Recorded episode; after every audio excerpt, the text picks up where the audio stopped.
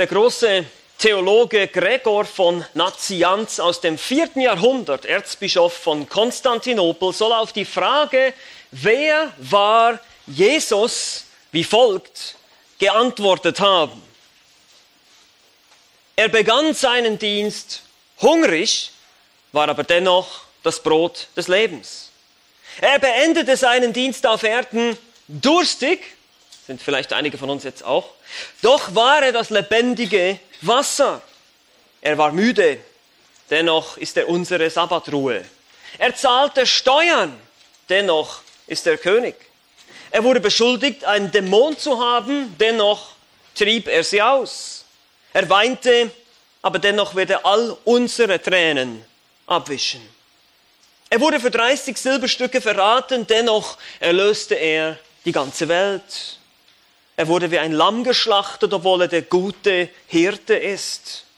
Er starb, doch durch seinen Tod zerstörte er die Macht des Todes. Zitat Ende. All diese Eigenschaften machen Jesus Christus einzigartig. Wie ich schon oft gesagt habe, Jesus ist der Mann, der in kein Schema passte. Denn Gott, den man nicht in eine Schublade stecken kann und kategorisieren kann, nein, es ist einfach zu wunderbar, es ist zu rätselhaft, es ist zu seltsam, es ist zu schwierig und doch so einfach. Und damit kämpft nicht nur die heutige Gesellschaft, ich weiß nicht, wie viele Bücher es gibt über die, diese Thematik, wer war Jesus Christus, und da werden alle möglichen Erklärungen natürlich von weltlichen Menschen gegeben und die historische Person Jesu Christi und, und so weiter und so weiter und so weiter. Aber schon als, als Jesus hier auf Erden war, kämpften die Juden, das Volk Gottes, mit dieser Frage. Wer ist das eigentlich? Was macht er da? Was, was will er eigentlich?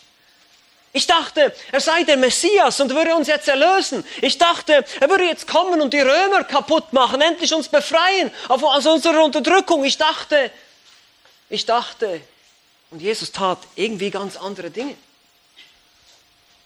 Er passte nicht in das Schema der damaligen Kultur, der damaligen Religiosität, der damaligen politischen Vorstellungen, der damaligen Überzeugungen der Juden des Volkes Gottes. Und auch heute, wenn wir das sehen, Johannes Kapitel 12, einmal mehr eine solche Problematik. Aber lasst uns noch einmal kurz Rückschau halten.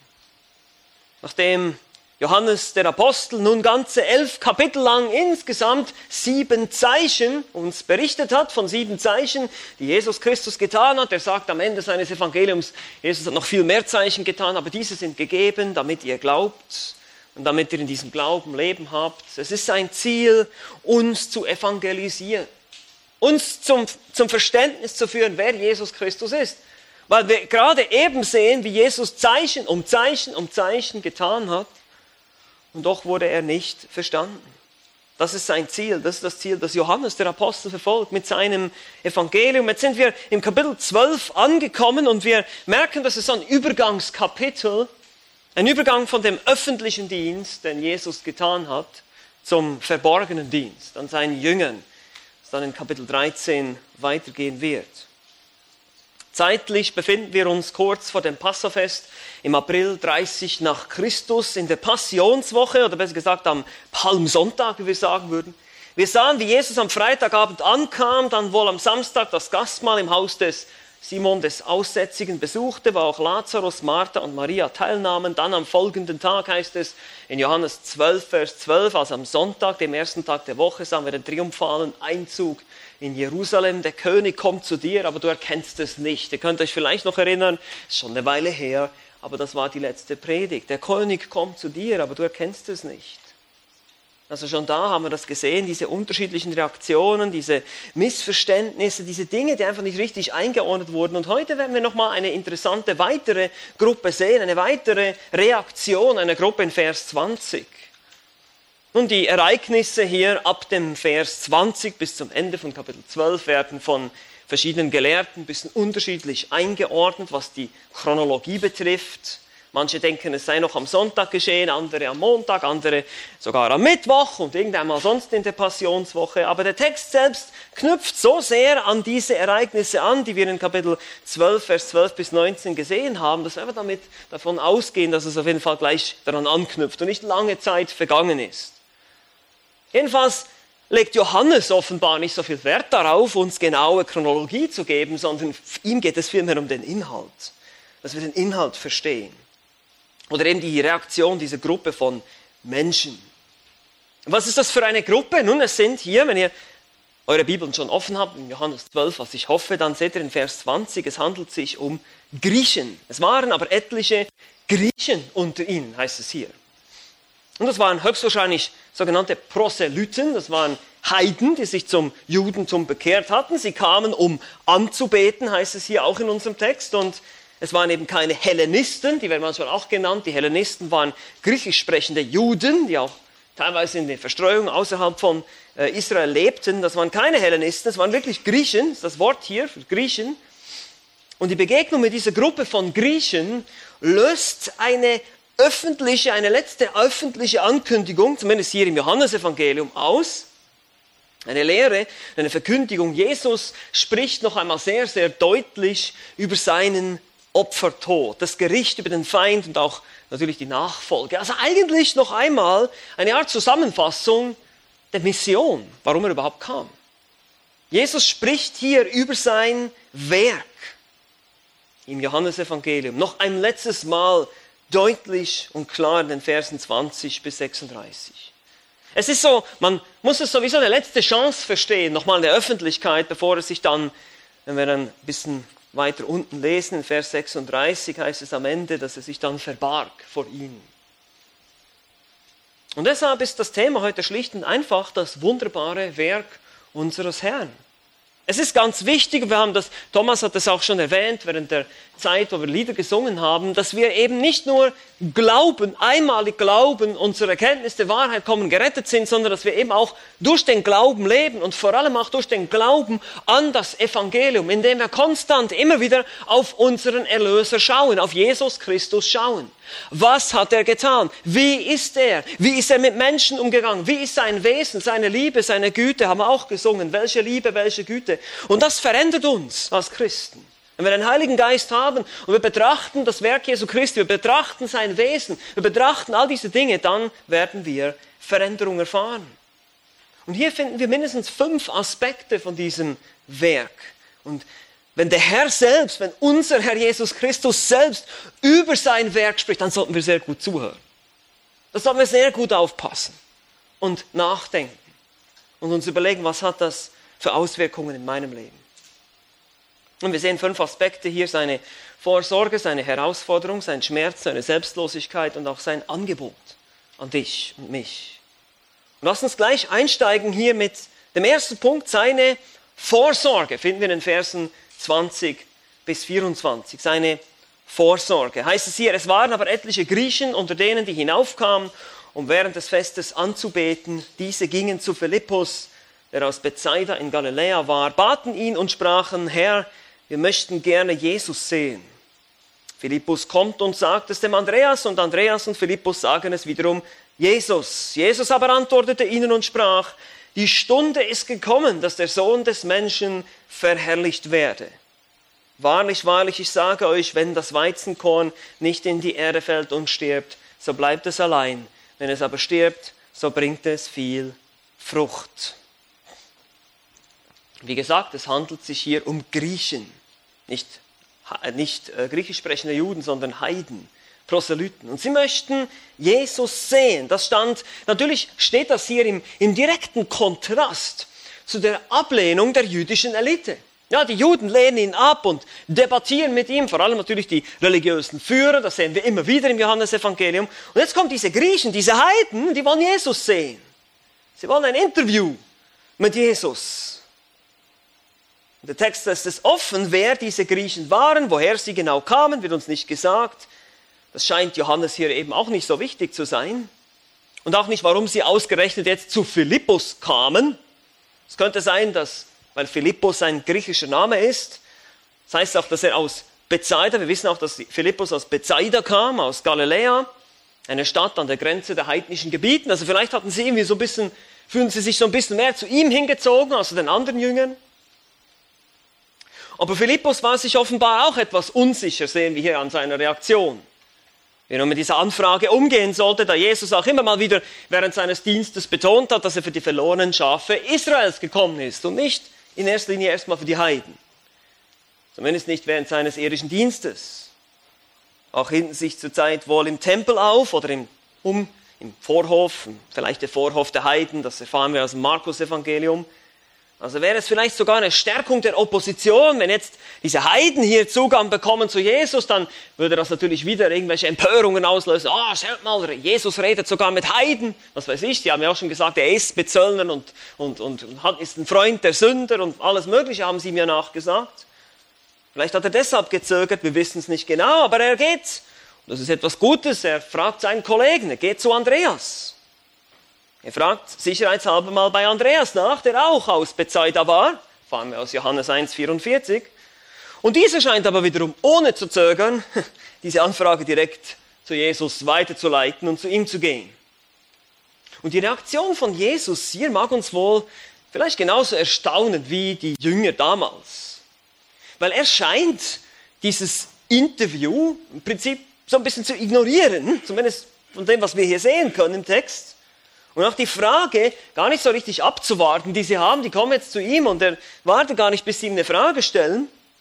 Und er konnte natürlich wohl auch ihre Gedanken sehen, sondern er macht eine Aussage hier in Vers 23. Die Stunde ist gekommen, dass der Sohn des Menschen verherrlicht werde. Bis jetzt sagte er nämlich immer, meine Stunde ist noch nicht gekommen. Und jetzt sagt er, jetzt ist die Stunde gekommen. Der Zeitpunkt, auf den all sein Wirken hingearbeitet hat, die eigentliche Mission, für die er kam. Und nun war sie da, die Stunde, wo er, heißt es hier im Text, verherrlicht würde. Weil die Heiden, weil diese Heiden hier Interesse an ihm zeigten. Nein, er war eben nicht der verherrlichte König, er würde nicht den römischen, die römische Besatzungsmacht niederschlagen. Er würde sich nicht dadurch verherrlichen, noch nicht, dass er herrschen würde über die ganze Erde. Nein, er würde sich dadurch verherrlichen, dass er sich selbst für Sünder, vor allem eben auch für Heiden, hingibt. Gott zeigt seine Herrlichkeit immer wieder, indem er seine Eigenschaften demonstriert, indem er zeigt, wer er ist und wie er ist.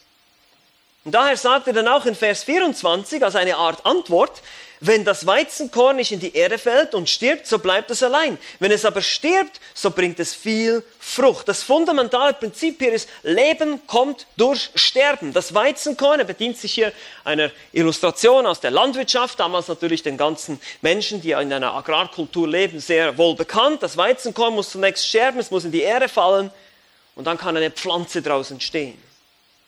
Jesus zeigt auf, wenn er nicht stirbt, am Kreuz sein Leben lässt und aufersteht, dann wird es nie ein Königreich geben. Es wird nie ein Königreich geben. Das Weizenkorn wird seine volle Wirkung erst entfalten, wenn es eben im Boden landet, im Grab. Und das ist die wunderbare Vorsorge, die Jesus hier anspricht. Erkennst du diese wunderbare Vorsorge Gottes? Das ist sein wunderbarer Plan, den er vor Grundlegung der Welt hatte. Oh nein, das war kein Unfall hier, diese Ablehnung Israels. Und dass er dann ans Kreuz gehen würde, dass er sterben würde. Das, das, war, das war Gottes Plan von Anfang an. Es war nicht Plan B, es war Plan A. Das war seine Mission von Anfang an. Er würde kommen und für Sünder sterben und das würde, dadurch würde er sich verherrlichen. Er würde zeigen, wer er ist. Ein gnädiger, barmherziger, liebender Gott, der sich über eine Schöpfung erbarmt, die ihm ins Gesicht spuckt, die ihm weggelaufen ist, die nichts von ihm wissen will. Dazu bewirkte er eine Vorsorge, eine Rettung, sein Werk am Kreuz. Und zwar eben nicht nur für Juden, sondern auch für Heiden, für den Rest der Welt. Das müssen wir, da müssen wir drüber nachdenken. Was müssen wir nun tun? Was ist die Folge davon? Wenn wir das wunderbare Werk unseres Herrn erkennen. Wir verstehen die Vorsorge. Er ist für uns gestorben. Er ist auferstanden. Er ist aufgefahren. Jetzt kommt der zweite Punkt, seine Herausforderung. Seine Herausforderung. Vers 25 bis 26. Hier heißt es, wer sein Leben liebt, der wird es verlieren. Wer aber sein Leben in dieser Welt hasst, wird es zum ewigen Leben bewahren. Wenn jemand mir dienen will, so folge er mir nach.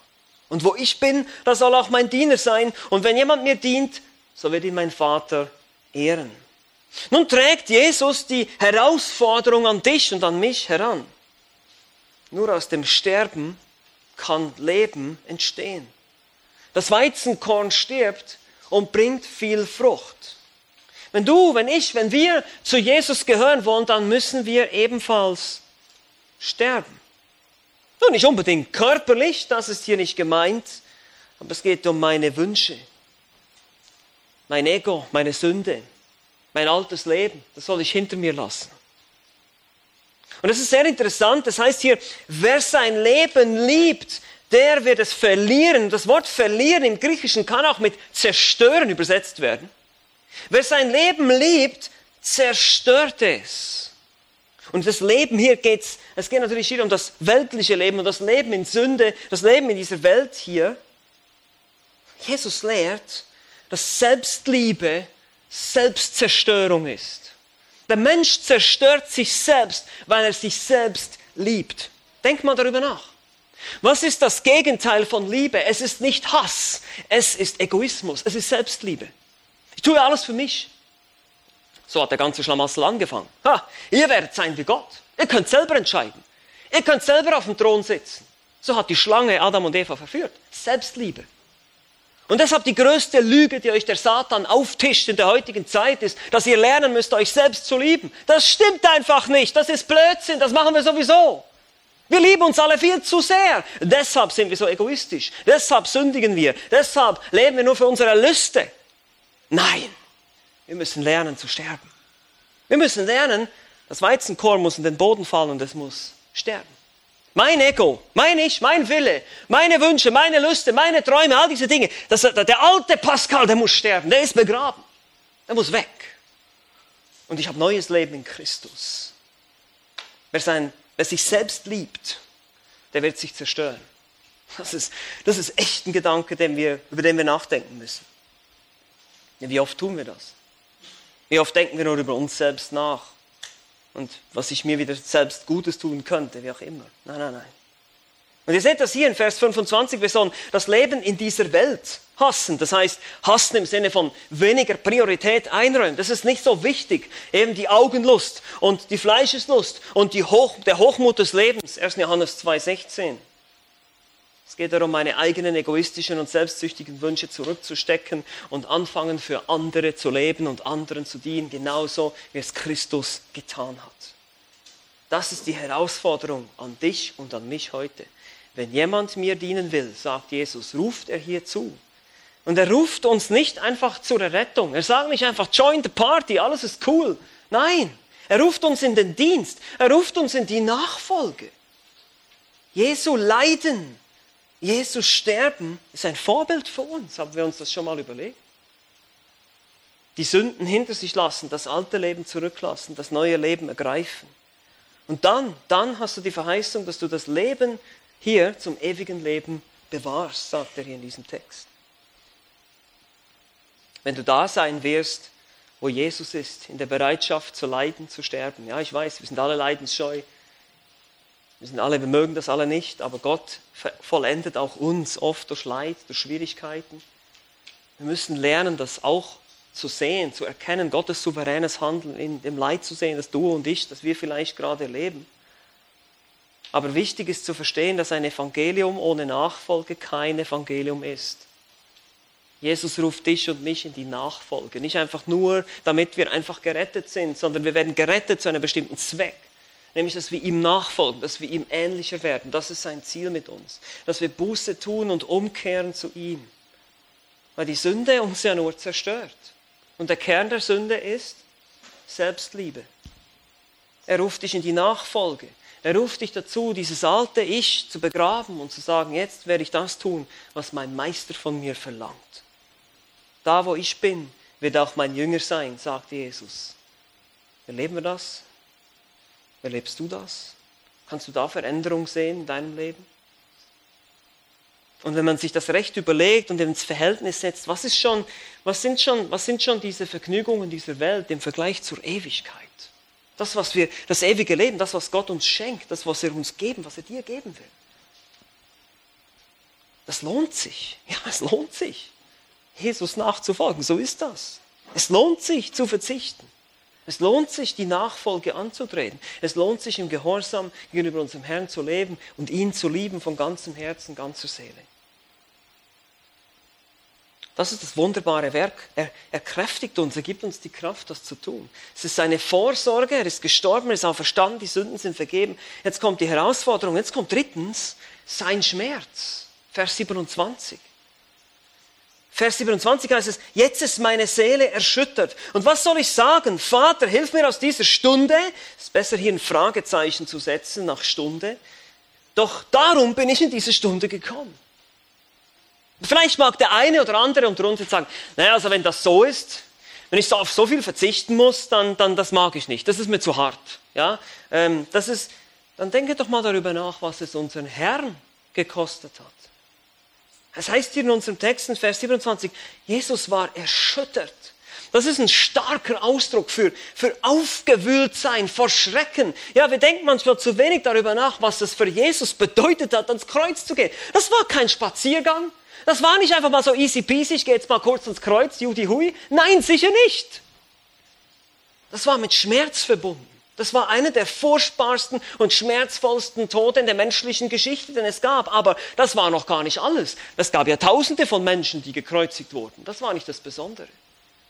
Das Besondere war, dass Jesus Christus Gottes Zorn geschluckt hat am Kreuz. Der ganze Zorn Gottes, man könnte sagen, die ganze Hölle kam über ihn, hat sich auf ihn entladen da. Und er hat gesagt, mein Gott, mein Gott, warum hast du mich verlassen? Die ganze Sünde, all die Gräuel, all die Lügen, all die Verbrechen, die du und ich, die wir begangen haben, all das wurde auf ihn gelegt. Habt ihr das Gefühl, das war angenehm?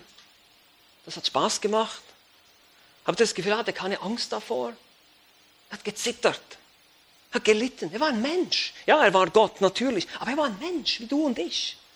Stell dich mal vor, du, du musst die ganze Hölle jetzt schlucken. Unvorstellbar. Und deshalb stellt er hier diese Fragen. Deshalb ist es am besten, die Zeichensetzung ist hier etwas umstritten in diesem Vers, aber deshalb ist es am besten, das so zu verstehen. Was soll ich sagen? Vater, rette mich aus dieser Stunde? Nein, nein. Die Antwort ist, darum bin ich in diese Stunde gekommen. Er muss sich selber hier stärken. Das war seine Mission. Von Anfang an war das seine Mission.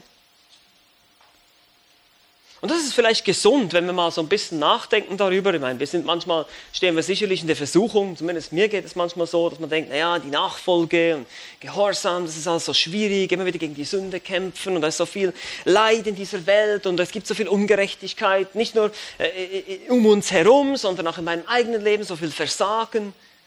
Ja, man könnte wirklich frustriert werden manchmal, das ist so, das verstehe ich auch.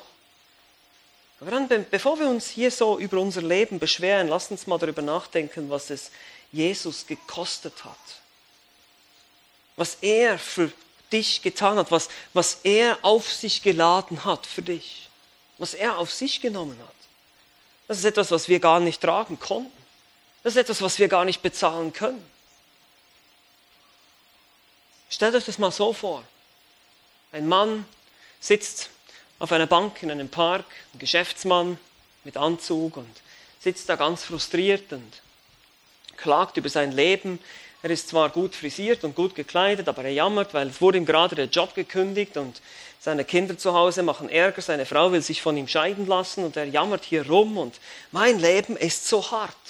Und neben ihm sitzt Jesus Christus auf der Bank mit Dornenkrone, blutüberströmt, Nägel in den Händen und sagt zu ihm, erzähl mir mal ein bisschen mehr von deinem harten Leben. Lass uns mal ein bisschen so drüber nachdenken, über das, was Jesus für uns getan hat. Ja, diese Dinge sind hart, diese Dinge sind schwierig. Aber Jesus hat sie getragen für uns. Unsere Sünde, unsere Fehler, unser Versagen. Er hat es getragen für dich und mich. Deshalb müssen wir über seinen Schmerz nachdenken. Seine Vorsorge, seine Herausforderung, ja. Er fordert uns heraus, nachzufolgen. Aber er selber hat es uns vorgemacht. Er hat nicht einfach gesagt, ja, macht ihr mal. macht ihr mal und ich schaue zu. Nein, nein, er ist selber hingegangen ans Kreuz und hat diesen Schmerz ertragen. Und darin sehen wir auch viertens ein weiterer Aspekt seines Werkes, nämlich seine Selbstlosigkeit. Seine Selbstlosigkeit. Vers 28 bis 32 heißt es folgendes hier. Vater, verherrliche deinen Namen. Da kam eine Stimme vom Himmel, ich habe ihn verherrlicht und will ihn wiederum verherrlichen. Die Menge nun, die dabei stand und dies hörte, sagte, es habe gedonnert. Andere sagten, ein Engel hat zu ihm geredet. Jesus antwortete und sprach, nicht um meinetwillen ist diese Stimme geschehen, sondern um euretwillen. Jetzt ergeht ein Gericht über diese Welt. Nun wird der Fürst dieser Welt hinausgeworfen werden. Und ich, wenn ich von der Erde erhöht bin, werde alle zu mir ziehen. Das sagte er aber, um anzudeuten, durch welchen Tod er sterben würde. Wiederum sehr viele interessante Dinge und wichtige Dinge, die Jesus hier sagt. Aber was hier zum Ausdruck kommt, ist eben diese, diese unfassbare Selbstlosigkeit, dieses sich einfach hingeben. Es geht bei der Erlösung um die Ehre Gottes. Daher sagt Jesus hier oder er betet, Vater, verherrliche deinen Namen, sagt er hier. Jesus ist selbstlos, er tut es für seinen Vater, nicht für seine eigene Ehre. Und der Name steht für alles, was die Person ist. Also sein Name sind seine Eigenschaften, die Eigenschaften von Gott dem Vater. Und hier zum dritten Mal in Jesu irdischem Dienst, zumindest von dem, was wir aufgezeichnet haben, sehen wir eine Stimme aus dem Himmel. Antwortet der Vater direkt aus dem Himmel, wie bei der Taufe oder der Verklärung. Ich habe ihn verherrlicht, sagt eine Stimme, nämlich durch Jesu Dienst auf Erden. Und ich will ihn wiederum verherrlichen durch Jesu Tod und Auferstehung und Erlösungswerk. Denkt daran, wo wir gerade sind in der Geschichte. Und wiederum sehen wir die ahnungslose, aber im Glauben verhärtete Volksmenge um sie herum. Es hat gedonnert. Uh. Ein Engel hat zu ihm geredet. Und das sind teilweise Äußerungen Gottes, aus dem Alten Testament finden wir so, aber es sind falsche Interpretationen hier. Und dann sagte Jesus wiederum, wohl zu den Jüngern, die das wohl gehört haben, nicht um meinetwillen ist diese Stimme geschehen, sondern um euretwillen. Jesus hatte immer innige Kommunikation mit seinem Vater. Er brauchte das nicht, aber die Jünger brauchten diese Bestätigungen, um das zu sehen in Vers 30. Aber auch hier sehen wir die Selbstlosigkeit des Sohnes. Wie schon gesagt, Jesus tat nichts für sich selbst, sondern immer für andere, seine Jünger, für den Vater. Die selbstlose Tat, die, oder die selbstloseste Tat, die jemand je getan hat, war der Tod Jesu am Kreuz, weil er war unschuldig, er hat es nicht verdient. Er, der allerletzte, der eine solche Strafe verdient hätte, ging für uns ans Kreuz. Bewirkte unsere Erlösung. Aber noch viel mehr, er besiegte den Teufel und sein teuflisches System dieser Welt die falschen Religionen, Ideologien, Denkweisen. Das heißt hier in Vers 31, jetzt ergeht ein Gericht über diese Welt. Nun wird der Fürst dieser Welt hinausgeworfen werden. Fürst dieser Welt ist der Teufel. Hinausgeworfen im Sinne von besiegt, noch nicht komplett hinausgeworfen, so in Offenbarung 12, wo er dann aus dem Himmel auf die Erde geworfen wird. Aber er wird besiegt. Hier, auf jeden Fall. Er ist ein besiegter Feind. Und ich, sagt Jesus weiter, Vers 32, wenn ich von der Erde erhöht bin, werden, all, werde, äh, werde alle zu mir ziehen. Das sagt er aber, um anzudeuten, durch welchen Tod er sterben würde. Das Erhöhtwerden hier ist eine Anspielung darauf, durch welchen Tod er sterben würde. Johannes erklärt es uns, das Kreuz. Und dadurch wird er alle zu sich ziehen. Alle hier im Kontext, alle, die glauben werden alle die Erwählten, alle, die an ihn glauben werden. Es werden ja nicht alle gerettet, das wissen wir. Und der Kontext zeigt uns das auch auf. Könnt ihr euch erinnern, Vers 20, wer hat die ganze Sache ausgelöst? Es war eine Gruppe von Griechen, die zu ihm kam. Ja, jetzt werde ich alle Menschen, für alle Menschen da sein, nicht nur für die Juden, sondern das Angebot wird jetzt ausgeweitet auf die ganze Welt. Es wird jetzt allen Menschen angeboten. Das ist die Idee hier. Juden und Heiden, alle Arten von Menschen. Das ist die Idee. Jesus handelt selbstlos. Es geht nicht um ihn. Er hat uns das vorgelebt, was es bedeutet. Es geht um die Ehre des Vaters. Es geht um den Glauben der Jünger. Es geht um die Vernichtung des Feindes und seines weltlichen Systems. Es geht darum, sich selbst wegzugeben, um der Rettung anderer willen. Jetzt ist die Frage an uns, die Frage an dich. Wie sehr lebst du für andere? Wie sehr achten wir den Nächsten höher als uns, als uns selbst? Philipper 2. Ist das wirklich mein Lebensstil? Und das ist etwas, wo wir uns immer wieder hinterfragen müssen. Jeder von uns.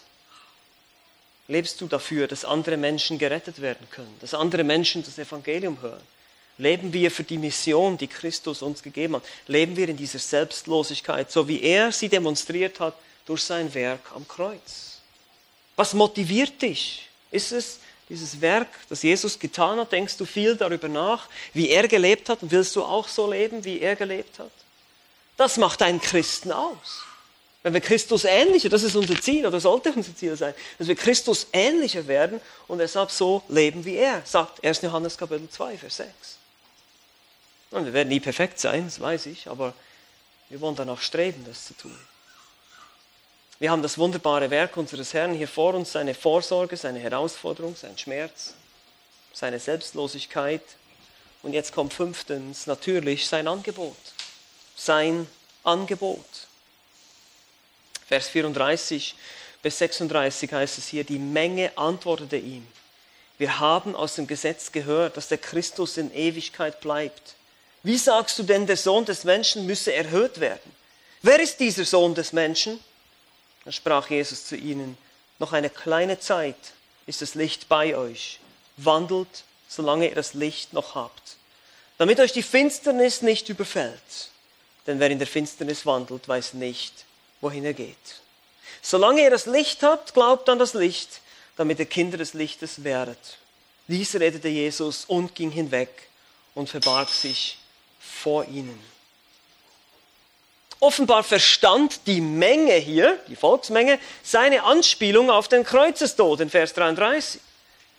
Weil Vers 34 kommt prompt eine Reaktion hier. Wir haben aus dem Gesetz gehört, dass der Christus in Ewigkeit bleibt. Wie sagst du denn, der Sohn des Menschen müsse erhöht werden? Hä? Was? Wie passt denn das jetzt zusammen? Du wirst am Kreuz sterben, du wirst erhöht werden? Wir haben aber was anderes im Gesetz gelesen, oder etwa nicht? Das Gesetz hier im Sinne von das gesamte Alte Testament verspricht uns einen Messias, der ein ewiges Königreich aufrichten wird. Und das haben wir schon ein paar Mal betrachtet, nicht wahr? Es ist nicht komplett falsch. Natürlich steht das auch im Alten Testament. Jesaja 9, Vers 7, Ezekiel 37, 25 und so weiter. Wie passt das nun mit dem Erhöhtwerden am Kreuz und mit dem Weizenkorn, welches stirbt, zusammen? Ich kann das nicht verstehen, das passt nicht zusammen. Einmal mehr, unfähig, das erste vom zweiten Kommen Jesu zu unterscheiden, waren sie verwirrt. Spotteten aber auch etwas. Hm, wir lesen hier auch, wer ist denn dieser Sohn des Menschen? Wer ist es? Etwa du oder bestimmt nicht, oder? Und trotz all dieser Skepsis und all dem Unglauben, immer wieder, wir sehen das wiederholt, das ist ja nicht das erste Mal hier, steht sein Angebot. Trotz der Skepsis, trotz des Unglaubens, trotz des Widerstandes, den wir erleben, auch oft in unserem Leben, steht das Angebot, steht immer noch. Solange wir leben, steht das Angebot. Vers 35. Noch eine kleine Zeit ist das Licht bei euch. Wandelt, solange ihr das Licht noch habt, damit euch die Finsternis nicht überfällt. Denn wer in der Finsternis wandelt, weiß nicht, wohin er geht. Eine kleine Zeit, dann wird Jesus ans Kreuz gehen, das geistliche Licht, welches sie jetzt hatten, würde dann erstmal verschwunden sein für eine Zeit. Er wird dann nicht mehr bei ihnen sein. In der damaligen Zeit müssen wir uns auch vorstellen, es gab kein künstliches Licht, so wie heute, Straßenlampen und alles Mögliche. Ne? Das heißt, wenn man draußen in der Nacht unterwegs war, war es wirklich stockdunkel. Ich weiß nicht, ob ihr schon mal in einem Wald wart, wo es wirklich kein Licht hat, weit und breit, vielleicht auch kein Mondschein und dann wirklich ist wirklich so dunkel, dass man kaum die Hand irgendwie sehen kann vor Augen. Jesus vergleicht die Generation der Juden hier mit Wanderern, die von der Dunkelheit überrascht werden und die ihre Chance, die sie hatten, verspielten verpassten. Von der Dunkelheit überrascht und dann nicht mehr wissen, wohin sie gehen, weil das Licht wurde ihnen dann weggenommen. Daher das Angebot. Glaubt, heißt es hier in Vers 35 und 36, glaubt, solange ihr noch die Gelegenheit dazu habt, solange ihr das Licht habt, glaubt an das Licht, damit ihr Kinder des Lichtes werdet. Jesus sagt, wechselt noch die Seiten, solange ihr noch könnt. Hier ist wieder mal ein Aufruf an all diejenigen, die hier sind, die Christus noch nicht kennen. Oder vielleicht sitzt du hier und bist unsicher und denkst, hm, ich weiß eigentlich gar nicht so wirklich, ob ich errettet bin. Dann überlege dir bitte jetzt, heute, wann du die Seiten wechseln willst. Oder ob du in der Finsternis bleiben willst. Das ist eine ernsthafte, wichtige, entscheidende Sache. Jesus sagt es hier der Generation der Juden damals, im ersten Jahrhundert, sagt er, Leute, ihr habt nicht mehr viel Zeit. Das Licht wird bald weg sein. Das Licht wird ausgehen für euch, für diese Generation. Sie haben ihn verworfen. Und es wird nochmal anders werden, es werden nochmal mehrere Juden zum Glauben kommen. Wir sehen das an der Apostelgeschichte, aber jetzt, hier, für den Moment war es erstmal fast vorbei. Dann heißt es nur noch dies, redete Jesus und ging hinweg und verbarg sich vor ihnen. Und manchmal habe ich auch das Gefühl, dass es hier in Europa auch so ist. Wir hatten so viele Chancen.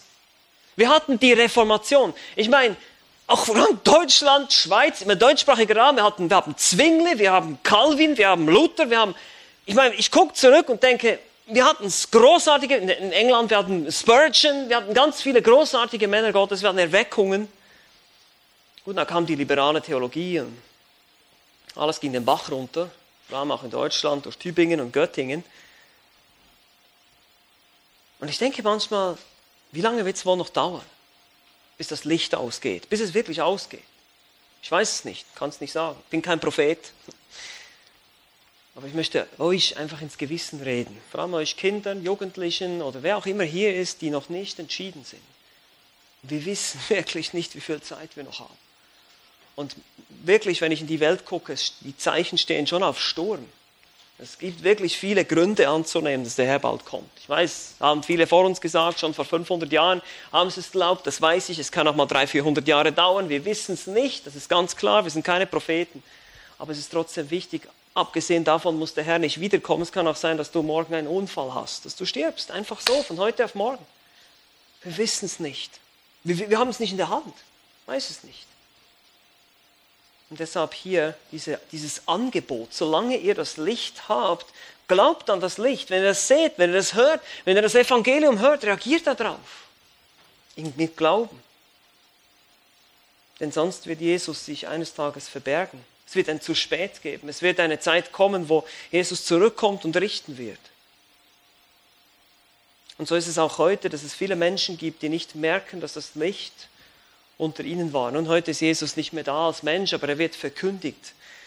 Du hörst die Predigt des Evangeliums, du verstehst das Evangelium. Du hast vielleicht diesen Moment und du merkst, oh ja, jetzt verstehe ich das irgendwie. Und dann die Frage ist, wie reagierst du?